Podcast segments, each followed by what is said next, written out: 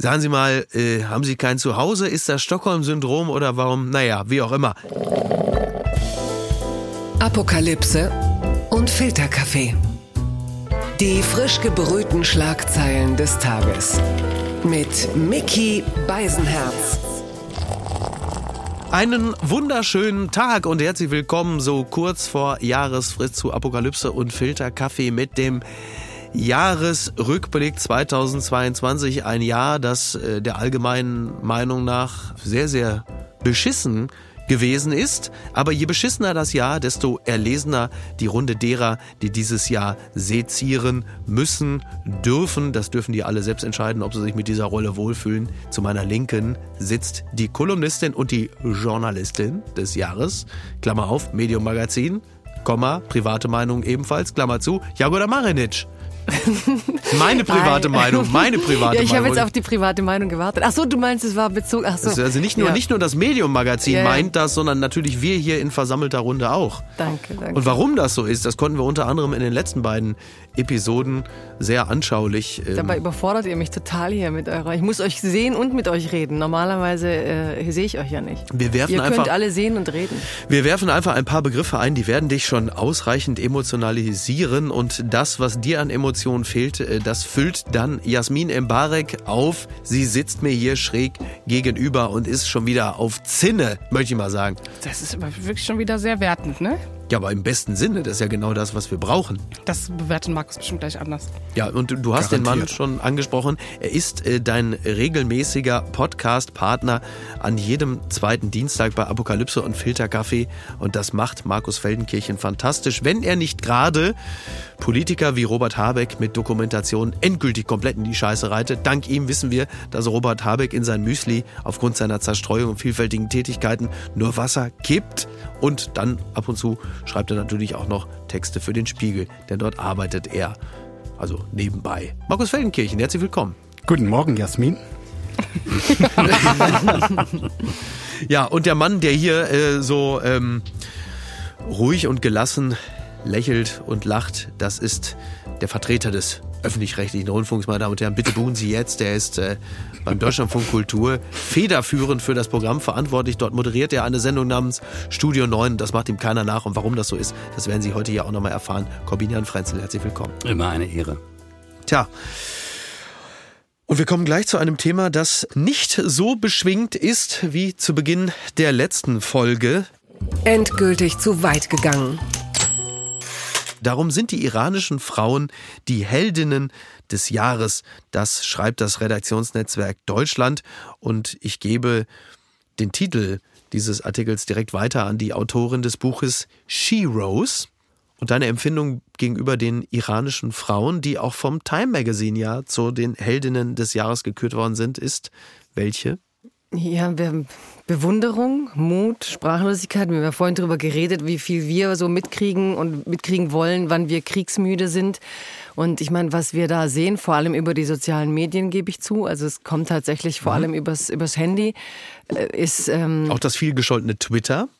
Twitter, alles. Also man hat die Leute ja wirklich ähm, aus einer Nähe und einer Direktheit und, und man sieht, wie normal sie eigentlich so für uns vertraut leben und was da im Moment eigentlich unvorstellbar, Ja. wie sie ihr Leben riskieren. Aber ich finde, die Iranerinnen, aber es geht ja weiter nach Belarus, nach, du hast überall gerade diese Frauen, Ja. apropos Zeitenwende, auch Heldinnen und Heldinnentum, also wo ich das Gefühl habe, dass die Frauen merken, wir kommen auch in Zeitalter der autoritären Kräfte Ja. und die jetzt wirklich sich aufbäumen und denken, jetzt oder nie, wir müssen es jetzt wagen, wir müssen es jetzt riskieren.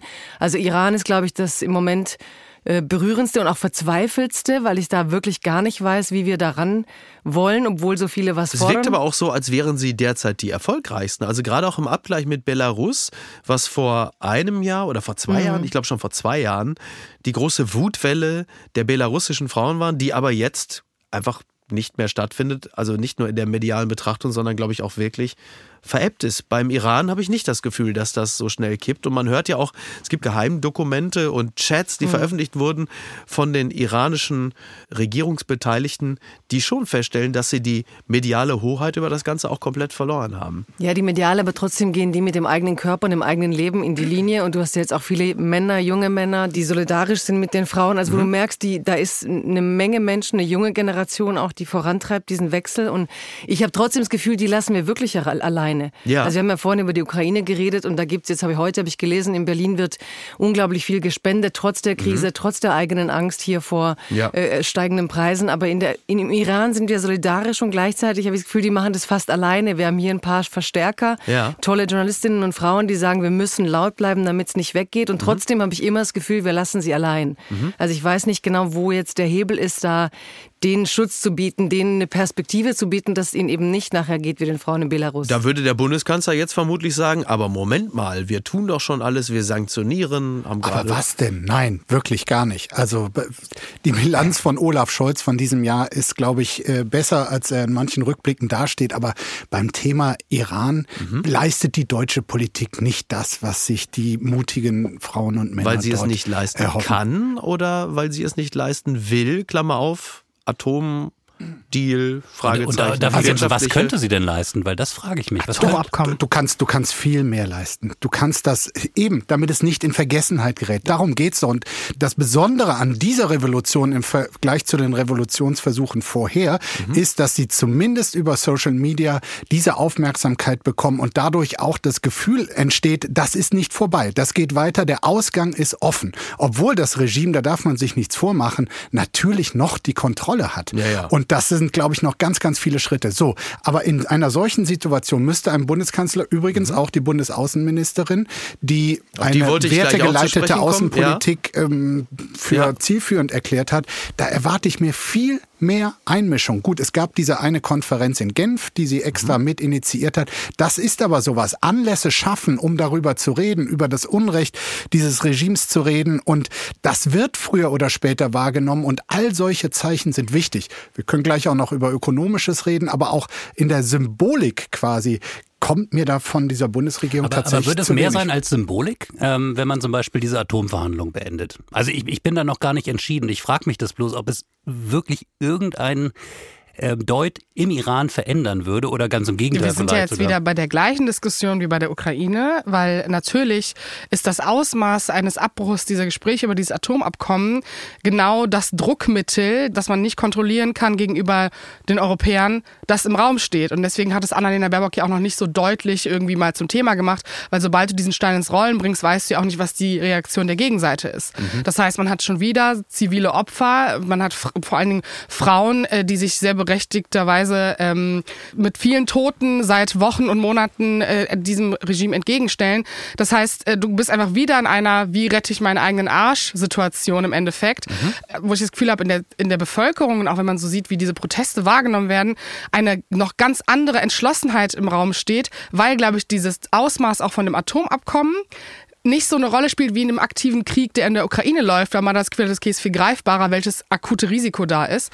Deswegen frage ich mich auch, wenn man das Atomabkommen jetzt wirklich in die Debatte wirft und es wirklich das Hauptthema werden würde und man sagen würde, okay, Annalena Baerbock sollte jetzt äh, ins Gespräch bringen, dass man diese Gespräche abbricht. Mhm. Was passiert dann in der Bevölkerung? Also was für ein, auf einmal für einen realpolitischen Turn würde es geben in der Diskussion, wenn man sagen würde... Interessiert es die hm, deutsche Bevölkerung überhaupt, dieses äh, Atomabkommen? Haben die Deutschen da ein Gefühl für oder ist das nicht also völlig fernab und man sagt, ja, also. Ich glaube, es ist fernab, aber es sollte uns interessieren, weil ähm, es natürlich auch viel mit Israel zu tun hat. Mhm. Und ich, ich, ich weiß, also ich habe diese Frage wirklich auch offen gestellt, wie ihr das einschätzt, weil ich, ich, ich weiß es auch gar nicht zu bewerten, ob man jetzt wirklich diesen starken symbolischen Schritt gehen müsste. Mhm. Mein, mein Gefühl sagt das. Ja. Ich weiß nicht, könnt ihr euch erinnern, es gab so eine Aussage von Donald Tusk, als der noch EU-Ratspräsident war, über die Leute, äh, die den Brexit verursacht haben. Da hat er irgendwann mal gesagt, ähm, ich glaube, es gibt einen speziellen Ort in der Hölle äh, für die Menschen, die sich den Brexit ausgedacht haben. Und das Ja. ist so ganz stark mein Gefühl, wenn ich auf den Iran gerade schaue. Mhm. Ich habe irgendwie, da kommt so in mir so ein alttestamentarischer Zorn hoch, Ja. wo ich so denke, diejenigen, die dafür verantwortlich sind,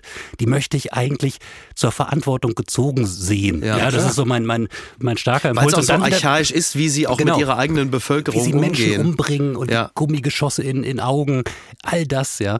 Aber wieder diese Frage, wie machst du daraus Mhm. eine Politik, die was ändert, die, die wirklich was ändert und die eben nicht uns symbolisch hier vielleicht Aber das scheitert ja, macht? scheitert ja schon hier in der Migrations- und Asylpolitik, wenn wir diskutieren, welchen, also auch Afghanistan ja auch Thema völlig aus der Landschaft Das ist raus. wahrscheinlich das finsterste Beispiel dafür, was für ein Aufmerksamkeitszeitfenster wir haben. Das hat vor der Bundestagswahl im August 2021 die Menschen unglaublich emotionalisiert. Ja. Wir erinnern uns an die Startbahn in Kabul, die Menschen, die sich an die Flieger geheftet haben, der Was ja anders ist. Ortskräfte. Exakt, genau.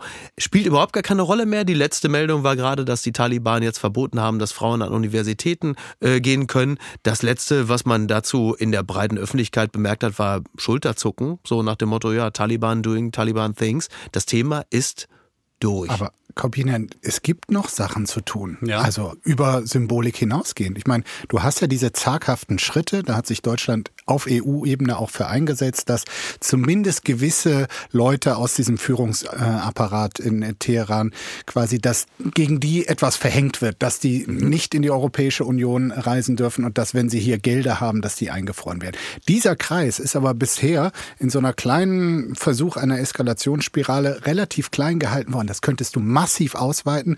Einige wird das nicht interessieren, weil sie eh keine nicht vorhatten, demnächst nach Europa zu kommen. Aber andere, die auch familiäre Verbindungen haben, vielleicht schon. Und dann darf man nicht vergessen, gibt es zwar einen reduzierten Handel mit Iran im Vergleich zur Vergangenheit. Aber es Ja, gibt ja. noch einen großen Austausch zwischen Genau. Deutschland und dem Iran. Aus der Europäischen Union ist Deutschland das Land, mit dem Iran nach wie vor den meisten Handel treibt. Und das irgendwann zu untersagen, wäre ja auch eine Maßnahme. Jasmin ja, aber das wäre skeptisch. äh, das wäre ja eine deeskalierende Maßnahme, die ja sehr weit weg ist und die auch schon wieder, ähm, also diese Glorifizierung dieser kleinen Maßnahmen ist auch wieder so dieses Deutungshoheitsgefühl, das in Deutschland herrscht in dieser Situation, weil man noch nicht über die Mhm. wirtschaftlich wirklich wichtigen Dinge spricht, weil sonst hätte Annalena Baerbock das ja auch schon gemacht. Also würden wir jetzt mal bestimmten Handel einstellen. Erstens diese Konsequenz will man ja auch nicht tragen, deswegen macht man es auch nicht zum Thema. Und deswegen finde ich es sehr schwierig, weil jetzt irgendwelche 30 Menschen, die äh, ein siebenstelliges äh, bis, keine Ahnung, neunstelliges Gehalt haben, von bestimmten Dingen ausschließt. Das ist ja, das ist so, glaube ich, das Mindeste an pseudosymbolischer Kraft, das du hättest leisten können. Deswegen bin ich da auch so, also gemacht wird nichts, das diesen Konflikt auf irgendeine Art bedroht. Welche Rolle spielt eigentlich, wenn wir uns jetzt diese Krisen anschauen, welche Rolle spielt eigentlich die feministische Außenpolitik von Annalena Baerbock? Was für eine Rolle spielt Annalena Baerbock, die ja hervorragende Popularitätswerte hat, die sehr geachtet ist, auch nicht zuletzt deshalb, weil ihr Vorgänger so jämmerlich performt hat. Aber was wie steht sie da? Ist das, ist sie die One Love Binde der Bundesregierung, die man irgendwie mal trägt und sagt, ja, dafür stehen wir, aber gelebt wird es nicht? Oder wo, wo genau siehst du sie da gerade? Gerade auch ein bisschen das berücksichtigend, was Markus vor ein paar äh, Rubriken gesagt hat, dass Habeck in dieser Bundesregierung den miesesten Job hat, nämlich die Drecksarbeit zu erledigen. Seid ihr jetzt bereit für die Jahresenddepression? also ich habe so, wer, wer, nein, aber wenn ich uns zuhöre, ich habe so schon ein krasses jetzt. Ich will, ich muss ja, also wir wollen ja gar nicht schlecht gelaunt, aber jetzt habe ich echt einen Moment Gefühl, ich falle durch diesen Tisch durch, weil eigentlich sagen wir doch bei jeder Krise, man kann ein bisschen drehen, ein bisschen was machen, aber letztlich sagen wir auch dauernd und ständig, wir haben, wissen nicht, was man machen kann und wir wissen nicht, was passiert. Wir haben ja auch verdammt kurze Arme ne, Ja, in diesem Zusammenhang. Ja, ja aber, aber weißt du, ich habe schon die ganze Zeit die Bilder und mich macht das auch echt, echt, echt irre. Du hast halt die, diese Kinder, die tanzen und morgen weg sind, dieses Mädchen, das Ja. da singt vor Leuten und morgen ermordet ist. Und Ja. dann musst du, das ist ja Kriegsverbrechen gegen die eigene Bevölkerung zur Einschüchterung der anderen. Und wir reden halt darüber so äh, nüchtern, ich weiß nicht, diese Art und Weise, wie wir uns gewöhnen an diese Gräuel. Und dann gibt's ja noch Gegenden, über die wir gar nicht reden, von Duterte und so haben wir auch überhaupt nicht, der auch seine Leute, also ich, wenn wir über Zeitenwende reden, wird mir einfach immer deutlicher, dass wir alle letztlich gar keine Ideen mehr haben, wie wir eine geopolitische äh, Ordnung herstellen werden, dass wir alle nicht wissen, wie diese, du klar, Markus hat ein paar Ideen, aber auch das würde nicht reichen, da die Elite ähm, zu, zu stoppen. Und ich merke halt diese Zeitenwende, im, im Worst Case heißt sie halt, es ist das Zeitalter angebrochen, wo wir echt nichts mehr zu melden mhm. haben und wir solchen Regimen nur noch zugucken werden, weil wir ökonomisch so abhängig sind. Und da beginnt bei mir echt die, also wir müssen das Thema ganz schnell wechseln, denke ich fast, aber so eine Jahresenddepression, wenn Zeitenwende halt wirklich heißt, wir wissen nicht, wie das Gleichgewicht der Kräfte ja. auf der Welt zurückzubringen an einem Punkt, wo ich am Tisch drei Ideen habe und auch die Macht hätte, dann denke ich an Afghanistan, dann sind wir rein und haben da versucht, was zu machen und es war auch ein Skandal. Mhm. Weißt du, so was machen. Wir haben die Vergangenheit, Interventionen sind Kriegstreibereien, nicht Intervention heißt, du guckst zu, wie die Menschen ihre Menschen, also wie die Verbrecher ihre Bürger umbringen. Und ich bin gerade an dem Punkt, dass ich die Sorge habe, dass die Politiker genauso planlos da sitzen wie wir und auch Annalena Baerbock mit ihrer feministischen Außenpolitik und diesen positiven Werten, die ich mhm. mir jetzt im Moment ehrlich gesagt aber auch nicht erklären kann, weil sie macht's gut, aber sie macht's vor allem nicht schlecht. Und Außenpolitik ist immer angenehm, aber eigentlich hätte ich mir da auch mehr erwünscht von junger Politik und aber, Sachen aber ja, wir haben, wir haben halt leider diese Erfahrung gemacht. Ja, aber wir, wir haben diesen Erfahrungsschatz. Alle, wir lassen die Leute also ich, dann da irgendwie ich, verrecken. Glaube, das wäre eigentlich im Moment absolut der Zeitpunkt für humanitäre Intervention. Richtig. Also eigentlich müsste man an dieser Stelle sagen, ähm, wofür haben wir denn die militärische Power? Können wir nicht beispielsweise ein iranisches Regime weg äh, ja, militärisch wegkriegen? Genau. Und, und, und wir, haben's, wir hatten ja eine Phase, wir hatten das im, damals beim Kosovo-Einsatz wurde es probiert, mhm. weitgehend unterstützt auch in Europa. Wir hatten es beim Ira, äh, Irak, Entschuldigung, wo eben ganz schon große Zweifel aufkamen, ob das überhaupt lautere Motive sind, deswegen nicht so breit unterstützt. Wir hatten Afghanistan, das waren ja auch, da, da gab es ja einen Plan, da gab es eine mhm. Idee. Da haben wir gedacht, mit unserer Power, militärisch, aber eben auch zivilisatorisch, können wir da die Gamechanger sein. Und, Und leider, haben, leider haben wir das im Gepäck. Du willst Erfahrung. in Teheran einmarschieren? Nee, genau, ich will es halt nicht. Ich will es halt nicht, weil wir genau diese Erfahrung gemacht haben. Richtig. Aber an sich, mein, mein Impuls wäre an dieser Stelle, wir sehen Menschen um ihre Freiheit kämpfen. Dort, wir haben es auch in China gesehen in diesem Jahr, im viel kleineren Maßstab, mhm. aber wir haben es gesehen. Und eigentlich ist mein, mein Impuls als Teil dieser demokratischen Welt, dass ich sage, alle Menschen, die diesen Kampf führen, mhm. die muss man unterstützen. Die Flamme der Demokratie am Lodern halten, um daraus einen Flächenbrand entstehen zu lassen? Ja, genau. Und das ist eben, das ist ja diese traurige Erfahrung, die wir gemacht ja. haben, dass man militärisch die Jugoslawienkriege sind so ein gemischtes Beispiel. Da hat man immerhin hinbekommen, dass man es befriedet, aber gucken wir uns Bosnien-Herzegowina mhm. an. 20, äh, 25 Jahre später, it's a mess. Ja, es ist immerhin kein Chaos, das Menschenleben kostet im täglichen Leben, aber es ist, es ist ja auch nicht wirklich gelöst Ja, aber wir worden. arbeiten gerade exemplarisch Stück für Stück durch das Jahr sehr schön heraus, wie machtlos eigentlich die sogenannte westliche alte liberale Welt bleiben wird. Und du sagst ja auch gleich, einmarschieren wollen wir nicht. Du sagst, haben wir gelernt, sollen wir nicht. Und du hast aber immer mehr Regime, die sich durch unsere unseren Wandel durch Handel aufgebaut haben und ähm, da, die das machen aber werden. Aber das ist doch eine Zeitenwende-Lehre, die so von Olaf Scholz noch gar nicht ausgesprochen werde, aber die, die tatsächlich gezogen werden. Nicht nur konkret vom russischen Gas abhängig sein, sondern auch wirklich das ganze Wirtschaftsmodell Deutschlands so auf äh, Handel und Lieferketten aufzubauen, wo dann äh, Regime involviert sind, mit denen man eigentlich nichts zu tun haben will. Und zu dem, was Mickey gesagt hat, das ist ein, ein wunderschönes Bild, die Flamme der Demokratie wenigstens am Lodern zu halten. Das, das sollten wir auch machen in der Hoffnung, dass daraus dann selber, also Hilfe zur Selbsthilfe quasi von außen mit unterstützen, befördern oder Regime bestrafen, wie es nur geht. Wie schwer es allerdings ist, das siehst du ja selbst in Deutschland, wo jetzt ähm, man den Eindruck hat, dass äh, auch nur noch eine knappe Mehrheit, wenn überhaupt, für die Demokratie wirklich kämpfen würde. Das bringt uns hierzu. Geht's noch?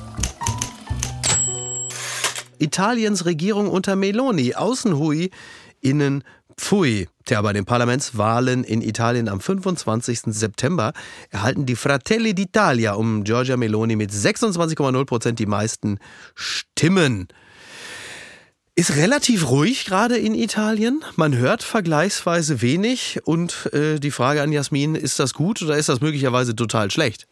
Na, es gab ja, also das wurde dann auch wieder sehr demokratisch gefeiert, was ich ein bisschen komisch fand, ähm, dass die sehr aggressiven Aussagen gegen Europa nach mhm. ihrem Amtsantritt so ein bisschen abgeflacht sind, war ja schon mal ein gutes Zeichen, weil man auf jeden Fall etwas Aggressiveres erwartet hat. Und dementsprechend muss ich ehrlich sagen, und vielleicht ist das auch ein Teil meiner europäischen Ignoranz, ist nicht auf meinem Radar. Und dann bin ich auch so, as long as German Twitter ist nicht darüber ja. am äh, Herfallen ist. Nee, es äh, scheint ja noch nicht so schlimm zu sein. Ja. Also das ist dann so mhm. mein ähm, Die sind auf. Mastodon, die sind auf die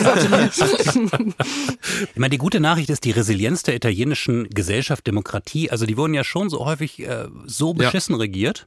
Ja. Und dieses Land ist, Meistens war Berlusconi ist, beteiligt. Ist immer noch sehr lebenswert, weitgehend. Ähm, Wir fahren immer noch gerne in die Toskana, auch wenn Christian Lindner lieber auf Sylt feiert. Ja. Äh, Aber das es ist immer noch eine funktionierende Volkswirtschaft. Also ich, für mich ist es immer ein Beispiel, äh, dass es glücklicherweise auch Politik geben kann, die offenbar nicht so wirksam ist, dass sie wirklich stört. Das wäre jetzt mal mein Positivszenario. Es ist trotzdem, wir dürfen das jetzt nicht vergessen, nur weil sie, ähm, also was, was Meloni dort macht, europapolitisch, ist nicht aus Überzeugung, sondern äh, wirklich aus Selbstschutz einfach, weil ähm, sie sind so auf europäische Hilfen angewiesen. Wenn sie sich da nicht an die Minimalvoraussetzungen halten, dann wird da einfach der Hahn abgedreht. Kann sich doch bei Orban informieren, wie das dann aussieht, oder? Absolut. Äh, Da ist sie jetzt auch gerade wirklich sehr in einem Konflikt, ob sie quasi dieser Bestrafung Ungarns äh, zustimmen soll oder nicht. Ich glaube, das ist so die, die große Testfrage, wie, wie ernst das wirklich gemeint ist.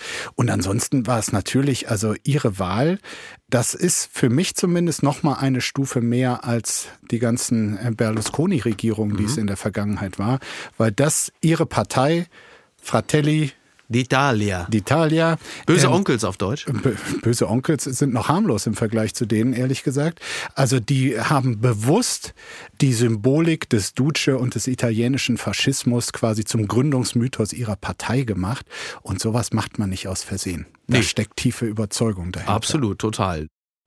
Zwick mich bitte mal. Midterm-Ergebnis rote Welle, blaue Welle, linke Welle. Frankfurter Rundschau, die schreibt das und das knüpft ja ein bisschen an das an, was wir gerade besprochen haben. Markus Feldenkirchen nimmt noch mal einen ganz tiefen Schluck aus der Flasche, den er nicht nehmen musste nach den Midterm-Wahlen, denn die gingen gar nicht so fürchterlich aus, wie wir das aus unserer Perspektive erwartet hatten. Oder liege ich da völlig falsch? Was, was ist fürchterlich? Nein. Na, also- fürchterlich hätte ja bedeutet, also die, die republikanische Welle, die über das Land herniedergeht und äh, für Biden war es das Das jetzt. wäre aus Corbinians Sicht gar nicht so fürchterlich gewesen, wenn ich ihn da richtig verstanden das ist habe. absolut richtig, ja. Das, Aber wenn ich, wenn ich da Ich wollte jetzt nur den darf. Moment ausnutzen, ich- wo du deine Morgenkrapfen hier isst. Genau, ich habe ich hab ja gerade Baklava mag Corinna, ich. das war jetzt echt Das ein war echt gemein, er hat meinen vollen Mund genutzt. Genau. Ähm, Aber äh, darf ich mal ganz kurz dann, wenn- wenn ich, wenn ich eh schon angesprochen wurde, Ja. Angegriffen. ja, wir so sind ja habe alles ich es nicht wahrgenommen. Nee, aber ich glaube. Baklava als glaube, Feigenblatt. Um jetzt mal das Lieblingsunwort von Jasmin aufzunehmen, das Oh, triggert Oh, auch manche on. Leute, wenn sie das Gefühl haben, dass wir, dass wir schon ähm, mit einer ganz klaren Vorstellung auf Wahlergebnisse schauen, wie sie auszugehen haben. Absolut. Ja. Deshalb sich habe aber ich Prognose. Jetzt weiß ich wieder Deshalb habe ich ja quasi diesen Elfmeter, den mir Mickey hier hingelegt hat, jetzt auch noch zögerlich erst nur angenommen. Ja. Weil, ähm, nein, in deinem Sinne, man kann dieses Wahlergebnis, finde ich, erklären. Es stimmt, es ist in der Regel so, die Partei, die gerade den Präsidenten stellt, gerade wenn der neu ins Ankommt, ist dann immer nach zwei äh, Jahren Amtszeit, diese Midterm-Wahl, quasi die Gelegenheit zur Abrechnung. Und dann schwingt das Pendel um und mehr Vertreter der anderen Partei kommen in Senat und äh, ins Haus. Das war jetzt in Teilen auch so, aber nicht so, wie es zeitweise befürchtet wurde oder erwartet wurde und wie es in der Vergangenheit war. Ich glaube, das sagt nur noch gar nichts über das, was in zwei Jahren bei der Präsidentschaftswahl besteht. Und es ist ehrlich gesagt, wenn man genau hinschaut auf Joe Biden, ich meine, auch da diskutieren wir ja meistens darüber, ist er wieder gestolpert oder äh, guckt er ein bisschen senil oder nicht. Aber der hat ein ambitioniertes Programm gehabt, was gerade, und er hat aus dem Trump-Triumphen in gewisser Weise etwas gelernt, weil er hat tatsächlich soziale Politik gemacht. Dort gibt es große Ausgabenprogramme für die, die sich ökonomisch und zum Teil auch kulturell, da kann man weniger gegen machen, aber vor allem ökonomisch abgehängt sahen, die davon profitieren. Und ich glaube, diese Botschaft ist in Teilen auch angekommen. Und dazu kommt noch eine als progressiv empfundene Politik, zum Beispiel was die Position zur Abtreibung, was ja, wo es ja ein konservatives Rollback bei den Republikanern gab, da wird klar dagegen gehalten. Also ich glaube, dass es schon auch was mit äh, Bidens Bilanz zu tun hat, unabhängig von der Frage, wie dynamisch er mit seinen bald 90 Jahren noch wirkt. Das ist äh, absolut richtig. Ähm, mal eine andere Person mal kurz reingeworfen. Was eigentlich mit Kamala Harris? Die haben wir zwar jetzt gesehen, als der Jasmin verschließt schon beschämt die Augen. Die haben wir zwar auch gesehen neben Nancy Pelosi, als dann Zelensky gefeiert wurde. Und ich dachte so, ach ja, stimmt, die gibt's ja auch noch. We did it, Joe. Danach hat man nicht so viel von ihr gesehen. Das wäre ja mal eine gewesen, von der man annahm, bei der nächsten Präsidentschaftswahl könnte sie die Kandidatin sein. Fühlt sich aber gerade nicht so an. Nee, das können wir leider im Moment mit einem Halbsatz abräumen. Also sie hat halt völlig underperformed, wie die Amis sagen. Mhm. Aber interessant finde ich schon die Ausgangsfrage und dieses Prognosen. Es ist ja nicht so, dass wir uns Ergebnisse wünschen und dann sagen, ach man da oder ach, wir wünschen uns schon Ergebnisse. Nein, aber es gibt ja wirklich äh, Polling, also es gibt mhm. ja die Umfragen, es gibt ja die Beschäftigung mit dem möglichen Wahlergebnis. Und als Trump ja. damals an die Macht kam, hieß es ja schon auf Seite 1 der New York Times, the day polling died. Mhm. Also dass anscheinend die Fähigkeit, die Stimmungen in der Bevölkerung herauszufragen, ja. nicht mehr zu funktionieren scheint. Und dieses Mal war es ähnlich. Also die Umfragen hätten darauf hingedeutet, dass die Demokraten radikal verlieren werden, mhm. dass die Enttäuschung viel größer ist, die Mobilisierungsmacht äh, der Republikaner viel größer, dass Trump plötzlich da war, alle dachten, er kommt mit der Macht zurück. Dann haben ja alle Kandidaten verloren, die mit ihm die Wahl geleugnet haben, was ja. auch ein klares Abwatschen gegen seine Fake News und Leugnungen, die Wahl wurde geklaut genau. ist. Ja. Und was dann als Rhetorik aufkam, und das finde ich ja spannend für uns, war nämlich, dass viele gesagt haben, machen wir nicht durch dieses äh, Dooms-Halluzination, äh, ne? Doomsday, die ja. Welt geht unter, auch im Journalismus, dieses, man mhm. beugt sich über die Welt und denkt so, wow, wie schwarz wird alles, morgen geht alles unter. Evozieren wir das eigentlich nicht mit so einer eigenen Schaulust an schlechten Geschichten? Da gab es eben auch Kritik. Will man das vielleicht sogar in der mhm. Berichterstattung, weil es halt irgendwie die sexier Story oder ist? der Flirt mit dem Desaster. Oder der Flirt mit dem Klick oder der Flirt mit der Angst mhm. Oder wie viel, welchen Beitrag haben eigentlich die Medien und wie sind sie gerade überhaupt noch in der Lage, als Seismograph zu funktionieren in diesem Land? Und in Deutschland kommt dazu, dass dieser Anti-Amerikanismus mhm. hier so schön abgerufen wird, sieht man jetzt in der Ukraine und in Amerika ist alles ganz schlimm und Gotteskrieger und alles ganz dark. Ich meine, dieses Land ist so groß, so vielfältig, so anders, dass die ganzen Stories über die Amerikaner, die wir so verbreiten im Vorfeld, wie alles evangelikale Ultrarechte, du hast da eine vitale Zivilgesellschaft, extrem äh, demokratieversessene Menschen, du hast die Gegenbewegung und die kämpfen, wie überall, wie bei uns eben auch im Moment in Europa, um diese Demokratien, die wir uns die letzten Jahrzehnte glaubten gewöhnt zu haben, Na, die halt doch wieder bedroht ist. Jetzt geht diese Erzählung ja auch wieder ins radikale andere äh, Eck, von wegen Trump ist erledigt. Da glaube ich null dran. So. Da ja. glaube ich wirklich null dran. Also dass das jetzt quasi ja. das ist, was man aus diesem Wahlergebnis wiederum äh, lesen kann. Also sind wir da auch einfach generell vielleicht auch ein bisschen zu hysterisch? Wir haben das ja in anderen Themen ja auch schon, dass wir nur zu dieser binären Denke äh, fähig sind, entweder gut oder schlecht, entweder steigt der Satan erneut auf oder Ding Dong, die Hexe ist tot. Ja. Was ist es denn? Wir natürlich. Es ist hysterisch und ungenau, würde ich sagen. Also es ist auch ein bisschen häufig eine Faulheit der Beobachter. Also und das ist natürlich gerade an die Adresse der Journalisten gerichtet, dass man natürlich mit Schablonen relativ gut arbeiten kann. Also ein äh, republikanischer Wahlsieg äh, in den USA, sei es bei der Präsidentschaftswahl oder eben auch bei den Midterms, äh, ist, ist sozusagen genau das, was Jago da gerade beschrieben hat. Ne? Doomsday, irgendwie, das ist das schlimmste Szenario. Äh, auch, und deswegen sagte ich das gerade auch mit Italien. Ich würde mir wünschen an ganz vielen Stellen, dass, dass wir viel stärker erstmal diese Frage stellen, warum passiert das? Also wa warum hat eine Meloni äh, überhaupt eine Chance? Warum haben die Republikaner eine Chance oder eben auch nicht? Warum setzt sich das nicht durch, dass man so ein bisschen genauer reinschaut und dann sicherlich feststellt, dass diese Einfachschablonen, dass sie nur ein Stück weit reichen. Es ist ganz häufig Handlungsentlastung auch. Ne? Ja. Also dann haben wir halt eine einfache Antwort und, und leider ist es, ich meine, das ist so eine banale Aussage, aber es ist halt meistens dann leider doch komplexer. Ja, das ist absolut richtig und äh, du bist ja komplett unkorrumpierbar, Jasmin. Ähm, ich wollte gerade, ich wollte, ja. also ähm, ich finde immer interessant, wenn Leute die These treffen, dass auf einmal so eine Schwarzmalerei stattfindet oder glauben, dass es so ist, also dass die Welt schlimmer wird. Ich finde, als Land, das den Zweiten Weltkrieg und äh, den Holocaust begangen hat, könnte man äh, auch mal aufhören mit solchen Extremszenarien, die man zeichnet, weil Geschichte. Aber wir wissen ja, dass es immer, diese geben kann. Ja, genau, ne? dass es das geben kann, das Bewusstsein. Ich finde, es ist ein bisschen respektlos, dann solche Aussagen zu treffen. Es wird immer alles schlimmer mhm. in einem demokratischen System, wo man Dinge analysieren kann und wo Aber alles das, transparent ist. Das hat ist. doch keiner gerade. Ich, habe doch zum Beispiel gesagt, was Joe Biden irgendwie auch Vernünftiges gemacht hat in den letzten Aber ich habe ja jetzt nicht von dir geredet. Okay. Also ich wollte diesen, diesen, das, was Jago da gesagt hat, aufgreifen, weil auch das äh, Dinge verändert werden können, weil auf einmal die richtigen Leute da sind. Also Kamala Harris, wo ich so dachte, nee, das ist einfach eine krasse Neoliberale, die super arbeiterfeindlich ist, sehr polizeinah mhm. und diese Strukturen begünstigt. Das heißt, man hat überhaupt nicht, ähm, also ja, okay, dann wäre es eine eine POC-Frau, die aber genau das gleiche macht wie die anderen weißen Männer. Das heißt, du hast im Prinzip Mhm. symbolisch ein, eine Struktur besiegt, weil nicht nur ein alter weißer Mann Präsident Mhm. werden kann, wenn sie es dann werden würde, äh, oder weil sie Vizepräsidentin geworden ist. Aber im Endeffekt, das System wiederholt sich. Aber glaube, passt das nicht sehr gut zu unserem Zeitgeist, in dem ein Symbol oder in dem Falle eine Person für eine Symbolik steht und was dann dahinter passiert? Nee, du, du hast ja immer das gleiche Versprechen, du hast immer dieses Hoffnungsversprechen. Also auch hier Fortschrittskoalition und so. Dieses Mhm. Ja. Gefühl, wenn sich äh, auf einmal das Ideal ergibt und neue Player reinkommen, dann verändert sich politisch was, was auch immer suggeriert, dass äh, bestehende Demokratien super beschissen sind. Was auch, finde ich, völlig Mhm. undankbar ist auf eine gewisse Art und Weise, wenn wir uns Länder anschauen wie den Iran oder Afghanistan, hier mit so einer Deutungshoheit zu sitzen, so zu tun, als würden wir hier den Untergang äh, des Westens erleben, was einfach nicht der Fall ist. Man Ja. hat Bedrohungen.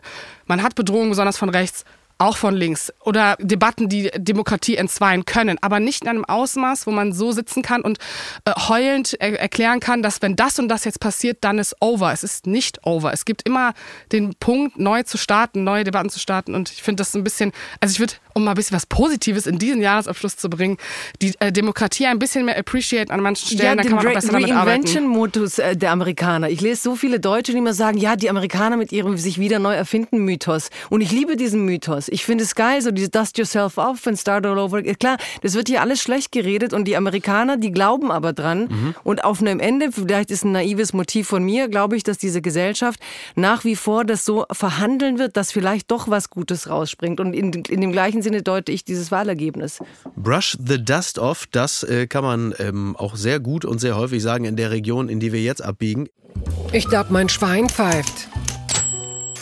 Genau das, was Katar wollte, so steht es in der Süddeutschen Zeitung geschrieben. Gerade eben ist die Fußball-WM zu Ende gegangen.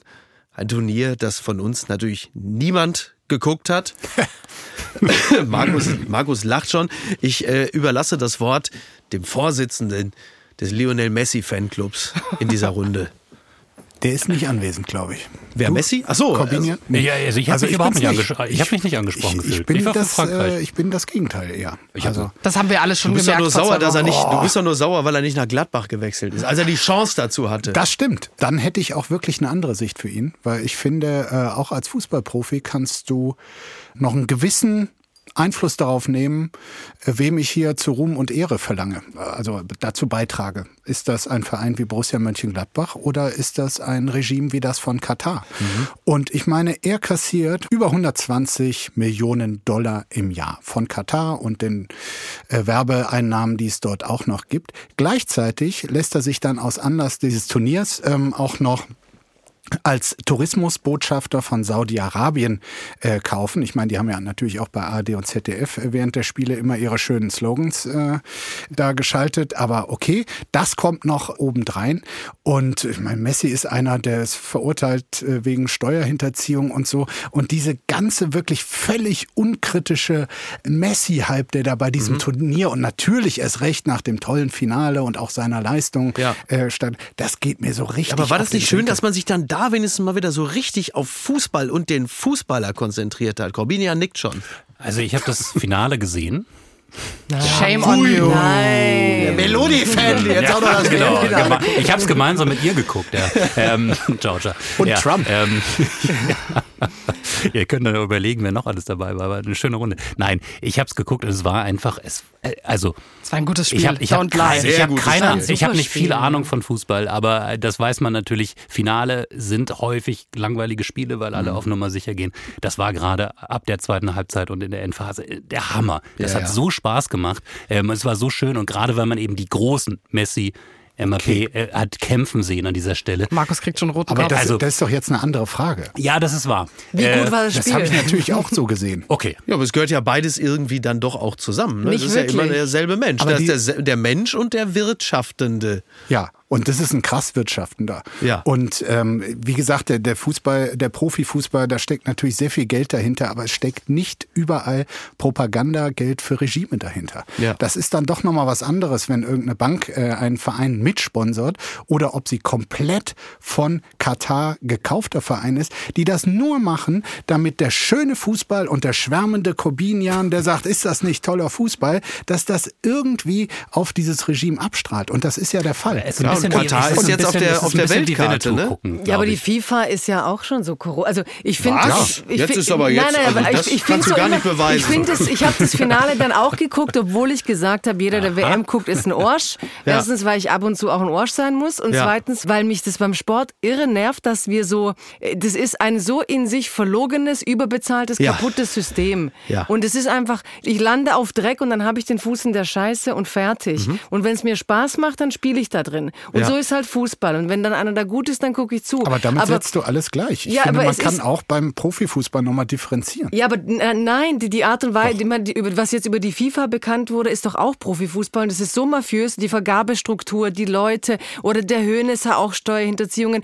die sind doch alle irgendwie moralisch hart am Ball, die meisten. Und warum wird dieser Sport so überbezahlt, so überhöht, so vom Jetzt kommen wir aber nicht mit Pflegekräften. Es nervt ne? mich halt, dass der Sport ist halt an sich kaputt in einer Dimension, die wurde ja jetzt vielfach rund um Katar und die Vergabesystematik aufgedröselt. Und dass man dann innerhalb dessen so noch so einzelkleine Rosinen pickt, wie moralisch schlecht es ist. Zum Beispiel den Umhang. Ja, der Umhang. Ich habe echt geglaubt, dass ein Moskitonetz ist. Ich habe es überhaupt nicht gerafft. So, hat- jetzt, jetzt reden wir. Jetzt Ja. reden wir. Nee, ich, also äh, Markus und ich hatten ja schon eine sehr leidenschaftliche Folge, wo wir festgestellt auch haben, ganz toll. dass äh, Messi und er einfach beste Freunde sind, bis er stirbt. Ich fand, also diese, jetzt? diese WM hat ja sehr gut, und ich weiß, ich habe das schon mal gesagt, aber dieser Whataboutism auf einmal, dass so eine WM in Katar äh, viel schlimmer ist als die WM in Russland Ja. oder Olympische Spiele in China oder so. Und ich war so, okay, das ist schon mal quite interesting. Das ändert nichts daran, dass äh, Katar in vielen Dingen verwerflich ist und dass es hier um korrupte Systeme geht und um ähm, Arbeiter, die gestorben sind, damit Leute diese WM äh, erleben können. zehn Jahren. Äh, aber Uli Hoeneß das, also dazu das Katar so, dieser Araberhass, der Ja. sich daraus geschürt hat, fernab von dieser WM selbst Ja. und von den Verantwortlichen und dieses, als dieser Umhang da war, alle Kennex sofort, oh krass, voll die Ehre mit dem König so Mhm. und die anderen so, was, der Moment wurde gestohlen. Erstens, dem wurde gar nichts gestohlen, Messi. Es ging die ganze Zeit um Messi. Und zweitens, so dieser Moment, irgendwas nicht zu verstehen. Mhm. Und in Deutschland, keine Ahnung, was gab's in Deutschland? Brezeln oder so? Also, Ja, aber so nicht, dieses- aber, aber es war halt eben nicht in Deutschland, äh, also Cannavaro wurde beim Gewinn der WM 2006 nicht der Seppelhut aufgesetzt, ne? Daran kann ich mich jetzt nicht erinnern. Ja, aber fandst du, die- also dieser Umhang hat ja auch nichts Degradierendes oder sonst, es war ja einfach ein sehr, es war Hallo, es hat sich Zeremonie. buchstäblich, buchstäblich ein dunkler Schleier über den Weltmeister gelegt. Also noch mehr, noch mehr aber- plumpes Vom Bild. König aber, aber, Aber- es ist so, das Ja, schließt auf den was Kreis, den Markus erwähnt hat. König hier? Ja, aber das schließt auf den Kreis, den Markus aufgemacht Aber hat. um eine Sache nochmal ernsthaft anzugehen, weil die Frage stelle ich mir natürlich auch, alleine schon deshalb, weil ich natürlich eure Folgen gerne höre, aber ich glaube, nein, nein, nein, ich glaube, ich glaube auch, dass es natürlich äh, anti-arabische, anti-muslimische Ressentiments gibt, Ja. die da auch mit reinspielen. Das ist Das hat vielen gut hundertprozentig so. Guck mal, die lustigen Polizisten auf Kamelen. äh, Genau. So, auf der anderen Seite gehört aber zur Wahrheit, glaube ich, auch, dass der Scheich als solcher die Manifestation des Bösen im Weltfußball ist, der sich mit seinen Petrodollars und den Milliarden den Fußball gekauft hat. Und deshalb ist das nicht immer sauberlich als Emotion zu trennen. Wo ist der anti-arabische Rassismus da? Die Menschen im Kaftan, im Gewand, whatever, Bischt oder Twerp oder wie die Sachen alle heißen. Und wo beginnt eine nachvollziehbare Aversion gegen die Oberen, die in diesem Falle jetzt nun mal in Katar wohnen, die sich mit ihrem Geld unseren schönen Fußball und die Fußballer gleich mitgekauft in der haben? Politik und in der Wirtschaft, weil die Degradierung beginnt In da, der Sportpolitik. Wo, du, nee, wo du sozusagen den Scheich oder eine Ja. Prinzenfamilie, eine Königsfamilie oder Menschen mit viel Geld, die das finanziert haben, Ja. wenn du die gleichsetzt mit einem gesamten Volk, wenn du dich belustigst über die komplette Kultur eines Landes und Mhm. Ja. die Art, wie das gemacht Ja, aber wird, man hat da sich ja nicht es. belustigt, sondern man hat sich, also es ging ja darum, dass dort äh, queere Menschen unter Lebensgefahr hingehen. Man belustigt sie. Also ich fand es ganz schwierig, weil die haben uns ja dann gespiegelt, so in unserer Mhm. Menschenrechtsdynamik, wenn man sie kritisierte für Dinge, in denen sie Menschenrechte verletzen, haben sie gesagt, sie lassen sich nicht rassistisch beleidigen Sie haben von uns uns. gespiegelt Aus- in unserer, ganz kurz, Sie haben uns gespiegelt Richtig. in unserer Inkonsequenz. Sie haben uns nicht deshalb Mit dem Sie gespiegelt, leider einen weil Punkt wir, hatten. indem Sie komplett einen Punkt hatten. Zumal, also ich fand das ja so lustig, dass auf einmal der Fußball so als Speerspitze Nein, des Kampfes für Gleichberechtigung von, von queeren Menschen gefeiert Ja. wurde. Also so habe ich den Fußball Da haben auch, die auch vielen selbst schwulen im, Die in der auch Bundesliga gesagt. werden, Ja, ne? genau. also, Also- da, da haben wir natürlich eine ganze Reihe von Widersprüchen, die Ja. auf dem Tisch liegen. Äh, mal ganz abgesehen davon, irgendwer muss es jetzt mal sagen. Äh, ich meine, wo kriegen wir jetzt nochmal das Gas her, äh, das dann in Ja, Wilhelmshaven aber ich glaube, der landet? Prozentsatz ja, aber war doch gar nur in so 15 hoch. Jahren. In Nor aus Norwegen. Ja, aber dass du da hinreist und ein fast heulendes Video machst auf Instagram als Wirtschaftsminister und da irgendwie deine Realpolitik einmal walten lassen musst und dann äh, einen Deal mit diesen Männern machst und dann aber so tust, als wärst du die moralische Speerspitze, das ist schon ein bisschen schwierig. Und das zeichnet auch nochmal gut sozusagen das Bild, die Kritik auch dann, okay, jetzt kann man einen weiten Boden schlagen, ne? die Ja. Kritik an den Grünen gegenüber Russland und dann aber so einen Move machen. Was ist denn die, die, die nächste Erklärung bei der nächsten Wahl? Weißt du, was ich meine? Ja, wir müssen Jetzt uns noch unabhängig, und dann kommen nein, wir gleich müssen zum uns Schluss. unabhängig machen energietechnisch, aber ich habe wirklich keinen Bock, dass aus diesem verlogenen Vorwurf von Doppelmoral es plötzlich rassistisch sein soll, wenn ich kritisiere, dass dort queere Menschen unter Lebensbedrohung hin können. Und ich finde den Fußball halt so fucking verlogen. Ich kann das Spiel trotzdem gucken aus Lust am Spiel. Ich habe, ich fiebere, ich finde das geil, aber es ist eine Enklave und es ist eine krasse Selbstlüge, mit der wir halt alle leben, um eine gute Zeit Ist zu haben. es Und nicht auch eine bittere. Erkenntnis? Je korrupter der Fußball wird, desto besser wird das Spiel auf dem Platz. Also leider auch eine Ja. fürchterliche Erkenntnis. Ja, aber man kann ja auch so sagen, Deutschland kann halt nicht gut spielen, wenn sie nicht in Demokratien stattfinden, die Weltmeisterschaften. Das Schönste sind Russland, aber die feiernden Katar, Argentinier im Moment, oder? Das müssen Sehr wir noch richtig. kurz, wenn Ja, schön ja. enden, die, die Argentinier und wie sie feiern mit diesem ARD-Korrespondenz, Ja, das ist wir dann toll. Im hochgehoben haben. Rasierschaum, das war Ja, und Eva Schulz hat heute ganz süß getwittert, wie geht das eigentlich so wild und so laut und so betrunken, aber nicht aggressiv. Das wäre auch so ein Mhm. Ja, geiles da würde ich jetzt mal mir mal ein Spiel von Boca Juniors angucken gegen River Plate. Da würde auch Eva Schulz vermutlich zu einem anderen Ja, Urteil uns, uns gelangen. richtig bitter enden zu lassen, sorry. Aber als, als Argentinien. Gastgeber Ja, war, der ja, aber deswegen stimmt es ja Weltmeisterschaft. trotzdem. Als Argentinien Gastgeber war der Weltmeisterschaft 78, richtig? Ja. Äh, ja, da wurde in dem einen Stadion gespielt und in dem anderen wurde gefoltert Ja, von der. Militärdiktatur. Also wir dürfen auch nicht vergessen, es gibt halt leider auch echt eine Geschichte, die nicht erst Krasser gestern Downer, angefangen hat. Ja. Sorry, ja, aber, sorry. aber da, dann sind wir ja viel besser geworden, weil damals hat man ja eben nicht so viel geredet und unsere Empörung heißt ja eigentlich ein zivilisatorischer Fortschritt, auch wenn es voll genervt hat alle. True. Was macht Eva Schulz eigentlich in Argentinien? Urlaub. Ich weiß, ich habe sie nur gesehen Urlaub auf Instagram. Wir shamen hier keine Leute für ihr Urlaubsverhalten. Das ist immer noch eine Demokratie. Ja, genau. Entzauberte Scheinriesen. Elon Musk ist der Verlierer des Jahres. Ja, ich glaube, also das ist äh, die Meinung von NTV, aber dem würde ich mich durchaus anschließen. Ich wüsste keinen, also neben Putin jetzt wahrscheinlich vielleicht äh, dessen, aber das, also sagen wir so, Putin ist an einem anderen Punkt gestartet. Die Fallhöhe war bei Putin nicht so extrem groß. Elon Musk galt lange Zeit als absolutes Genie und tut derzeit sehr viel dafür, mit diesem Image gründlich aufzuräumen. Oder? War doch auch Person of the Year at the Time, oder? Tom Time Ja, aber. Person of the Year kannst du ja auch werden. Also ich meine, Hitler war auch mal Person of the Year. Du bist halt nur nicht der Held des Jahres. Nicht unbedingt positiv besetzt. ich Immer glaube, zwingend. glaub, mit dieser Aussage wird jetzt gleich dein Account gesperrt, ne? Wieso? Ach so, oh scheiße, stimmt, du hast recht. Komm, nimm's zurück. Nee, da Ja, hat sich äh, imagemäßig wirklich eine Menge gedreht rund Ja. um Elon Musk. Ich glaube, mittlerweile würde sogar Armin Laschet über ihn lachen. Anders als damals bei seinem, äh, als, als er ihn da verlacht hat und äh, vorgeführt hat. Nein, also ich meine, das ist ähm, äh, Hybris in, in Reinform. Er dachte wirklich mit dem Kauf von Twitter für einen Preis, wo, glaube ich, die bisherigen Twitter-Eigentümer gedacht haben, sag mal, ist, das denn, ist das ernst und Ja. so? Das könnt, konnten die gar nicht fassen. Und waren dann froh, auch da raus zu sein. Es ist nur schade für all die Leute, die ähm, trotz allem, weshalb wir auch wir in dieser Runde uns immer wieder über Twitter aufregen und es trotzdem, muss man ja auch sagen, weiterhin Ja. äh, nutzen. Trotz all dem, was vorher auch scheiße war, ist es natürlich ein theoretisch sehr, sehr wertvolles äh, Instrument. Nicht nur als Informationsquelle, sondern auch wenn es gewisse Regeln gibt und wenn man sich in Communities aufhält, die zumindest halbwegs zivilisiert sind, ähm, auch zum Diskurs, zum Austausch. Und ähm, Total. Was dieser Mann in, in kurzer Zeit irgendwie damit macht, das ist schon auch sehr traurig. Was- deshalb was ich- deshalb ist der Verlierer für mich eigentlich eher die Plattform und gar nicht Ja, der Dödel ja selbst. sehr richtig. Wobei die Plattform wahrscheinlich in äh, drei Monaten für ein Drittel des Geldes den Besitzer schon wieder wechselt.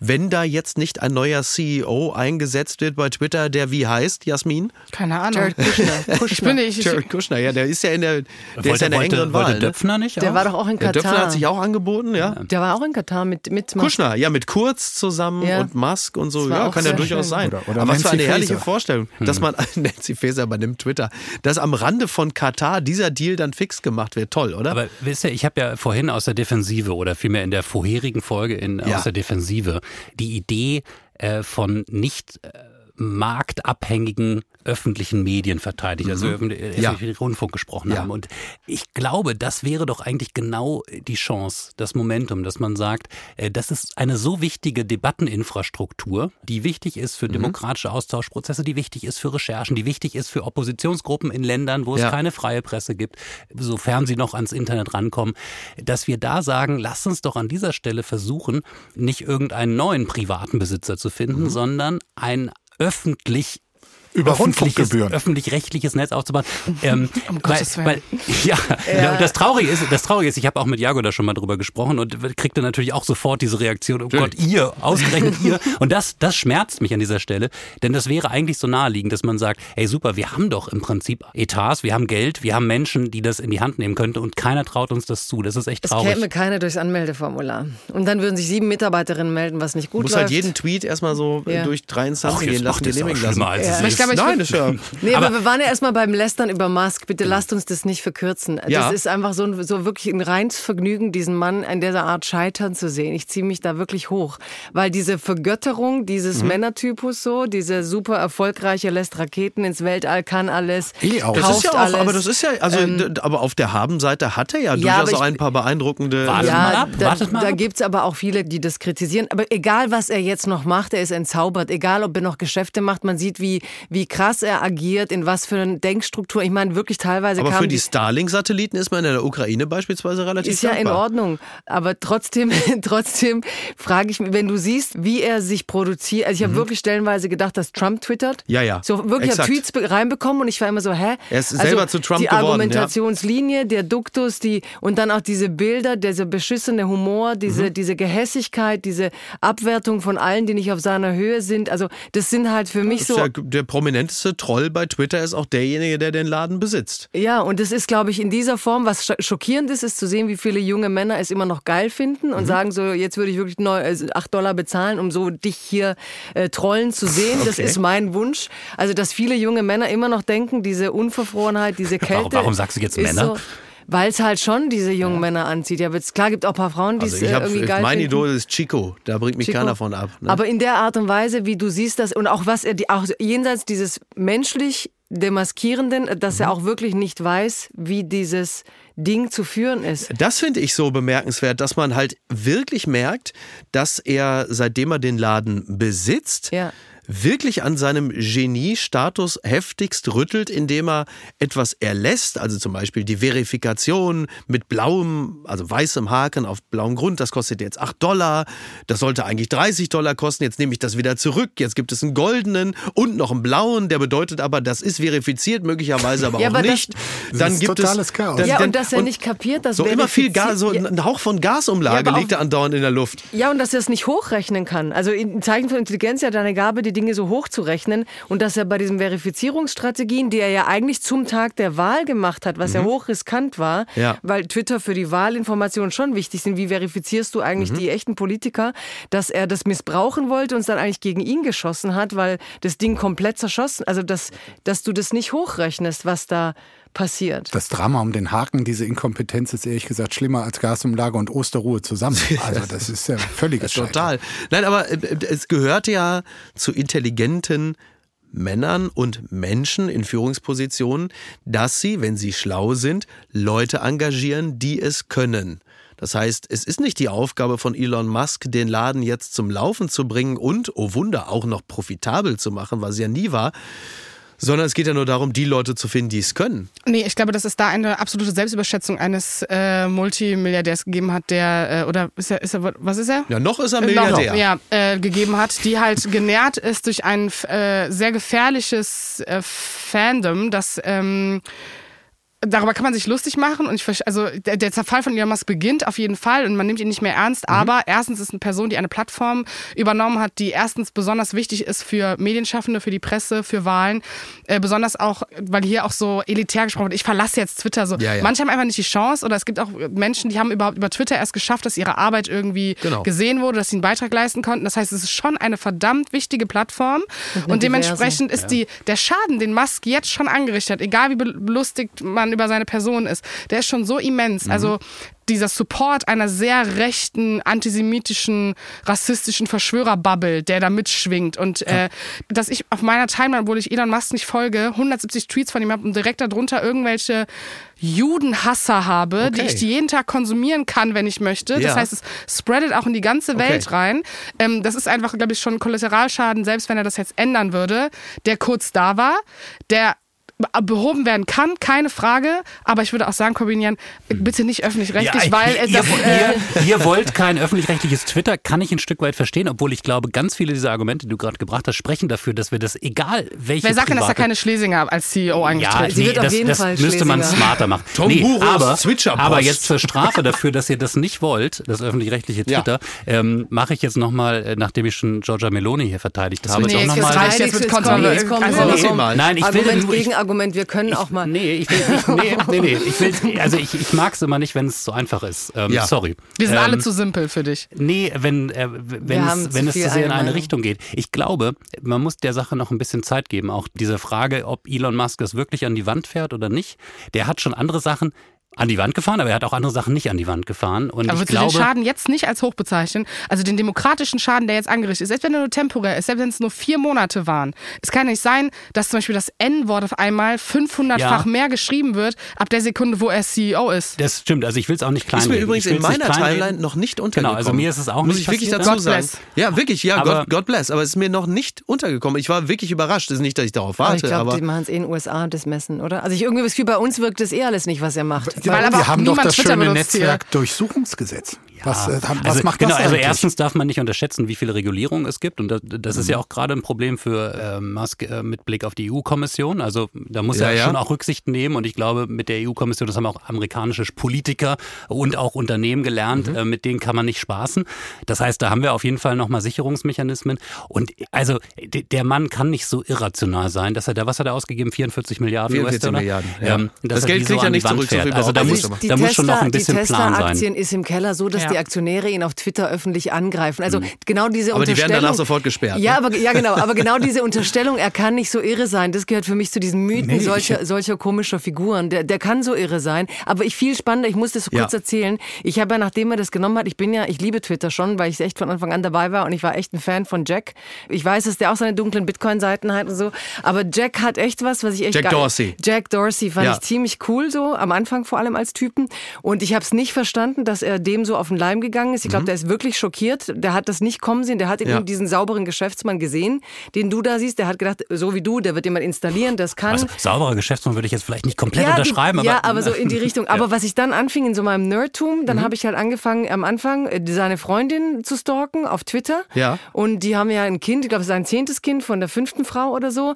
Und dann gibt die, aber die ist eine echt coole Frau und dann zweifle ich Die immer gibt dran. immer kontra Die öffentlich, ist ne? Ja, und die, na, nee, nee, sie himmelt ihn voll, himmelt ihn voll an. Das ist auch Ach so, das, die, ihr, dann meinte ich die andere schwächster Ex. Punkt ist, sie vergöttert ihn. Aber ihr bester ist, sie hat echt coole, krasse Talks über Artificial Intelligence und sie leitet da die Gesundheits äh, Ach, die, das ist jetzt die Recherchen. aktuelle, ja, und ja, die suchen genau. ja eigentlich, nehmen sie alles, was sie über dieses Handy erfahren, um zu wissen, wie unsere Gehirnströme äh, Mhm. Fließen. Und letztlich ist ja seine Ambition schon diese AI-Geschichte. Und die, da habe ich mir lauter so Vorträge von ihr angehört.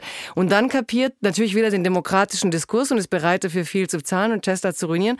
Aber das viel krassere ist, was halt also wo er mir auch viel mehr Angst macht, ist die Ambition von Gesundheit bis Artificial Intelligence, bis was machen Menschen dann noch, wenn wir so gute Roboter haben. Klingt total so voll vital, geil, wir treffen uns, wir überlegen uns, wie Roboter uns alle Arbeit abnehmen und dann geht's gut.